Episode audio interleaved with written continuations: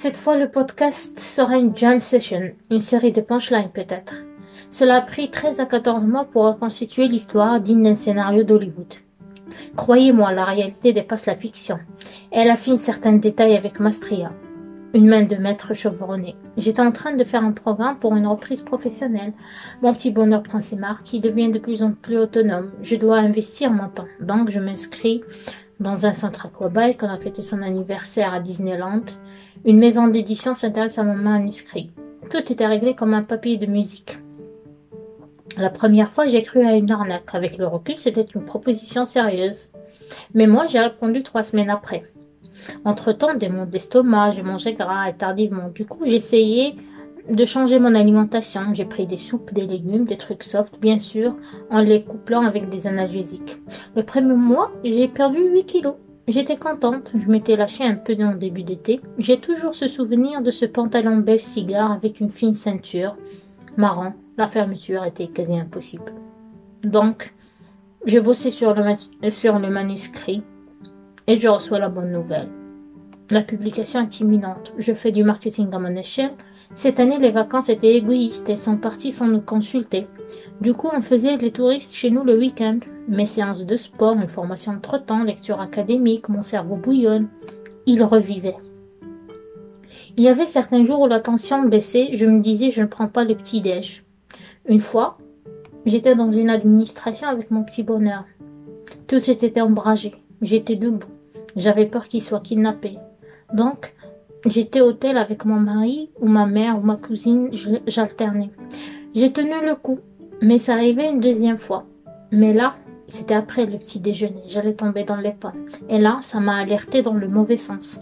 Je suspectais une anémie. C'était vrai en plus. Des problèmes d'estomac, des hémorroïdes. Je prenais le charbon naturel, ça donnait de l'effet.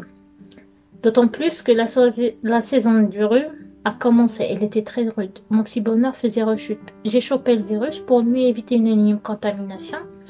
J'ai pris de l'antibiotique, mais je n'ai pas, que je n'ai pas pris depuis 7 ans ou 8 ans. Et malgré cela, ça n'a pas été efficace. Je sentais mon corps qui lançait des appels de détresse. Je ne voulais rien entendre. Je prévoyais un voyage au Maroc pour Noël.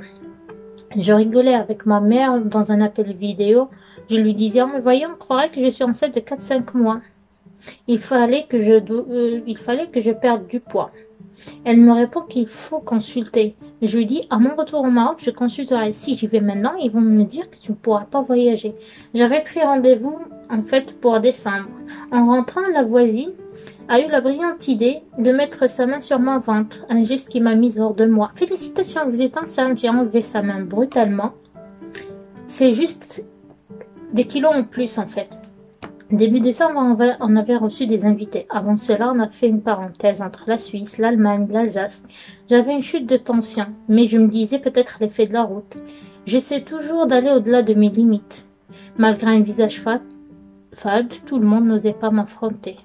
Moi, je, je rigolais que j'étais toujours en surpoids et euh, que ma mère a eu toujours du ventre après ces trois grossesses qu'elle a perdues après de longues années. Et pour moi, l'allaitement, c'était quasi impossible que je tombe enceinte. J'allaitais toujours. Trois semaines avant l'accouchement, mon petit bonheur vient poser un bisou sur mon ventre. Je lui dis non, sur ma joue. Lui, il était conscient. Il essayait de m'informer. Je m'obnubilais avec un pragmatisme pédant. Le 3 décembre, une consultation chez sa pépé.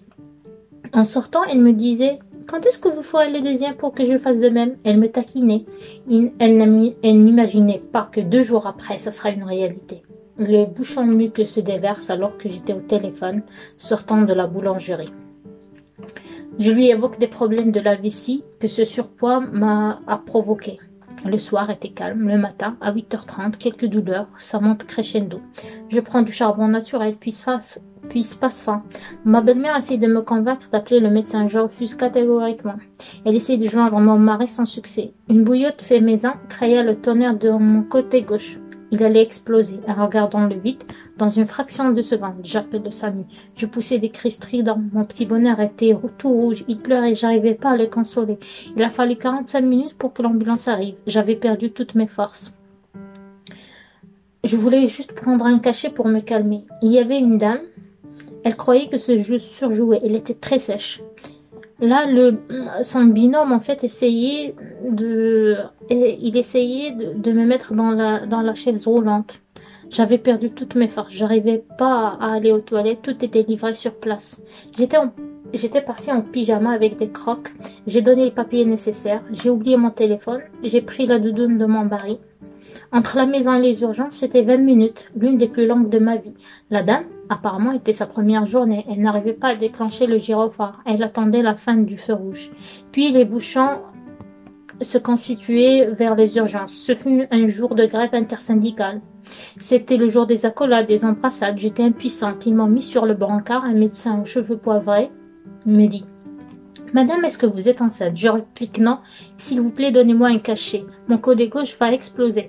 Quatre bras m'enlèvent les miens pour faire une écho pelvienne in extremis. Le verdict tombe. Madame, vous êtes enceinte. Vous allez accoucher maintenant. Vous devez pousser. J'ai répondu, je ne sais pas pousser. Il y avait une corde interne. Certains avaient le téléphone en marche. Mon petit rayon de soleil arriva. J'ai eu le fou rire. Ils ont cru que cela va être soldé d'une crise hystérique. Je me suis dit, Julia, tu dois te ressaisir. C'est une nouvelle chance. La puéricultrice est venue me parler. En portant ce petit être, elle voulait me parler de la foi. Elle ne sait pas que je l'ai déjà adopté. Ils ont la gentillesse de me fournir un téléphone pour aviser ma belle-mère. Je ne savais pas quoi dire, en fait. Beaucoup d'émotions et de douleurs. Car le mot de la fin n'est pas cette phrase. Il a fallu monter les petites montagnes de Nice en urgence gynécologique pour les points de suture. Ils n'avaient pas de quoi les faire. Ils m'ont refusé le transfert à ma clinique de celle de ma gynéco. J'avais ma petite sur moi. J'avais mal. Ils m'ont administré un sédatif. En arrivant, ils la prennent. J'ai gravé ces traits dans ma mémoire. Dans la salle, il y avait un couple d'infirmiers, une stagiaire et un sage homme. Tony, il était à la défensive. Je lui ai dit une chose. Je ne veux plus sentir de douleur. Je l'ai mis à j'étais en mode Xena la guerrière. Il m'a mis de l'oxygène. Je suis partie ailleurs. En me levant, j'avais froid. J'interpellais le personnel. À un certain moment, j'entends mon homme leur dire C'est ma femme. En rentrant, j'ai pleuré. Tout le stress et l'émotion descendent. Je savais que j'étais arrivée à bon port. Je lui ai demandé de voir la petite et de revenir me voir. Il a appelé le personnel pour me, me, fournir une couverture. Je grelottais de froid. Elle avait un problème d'oxygène, mais rien de méchant. Je l'ai su fin dans la soirée. Entre-temps, j'ai appelé ma mère. Je l'ai eu au téléphone. Elle était en salle de barquement. Ce fut une foudre. Je vous laisse le soin d'imaginer son état. Durant mon séjour à la maternité, on avait une psy. Elle nous a rendu visite. Elle n'a pas répondu à mes questions pourquoi ce phénomène? Elle a vu mon mari aussi.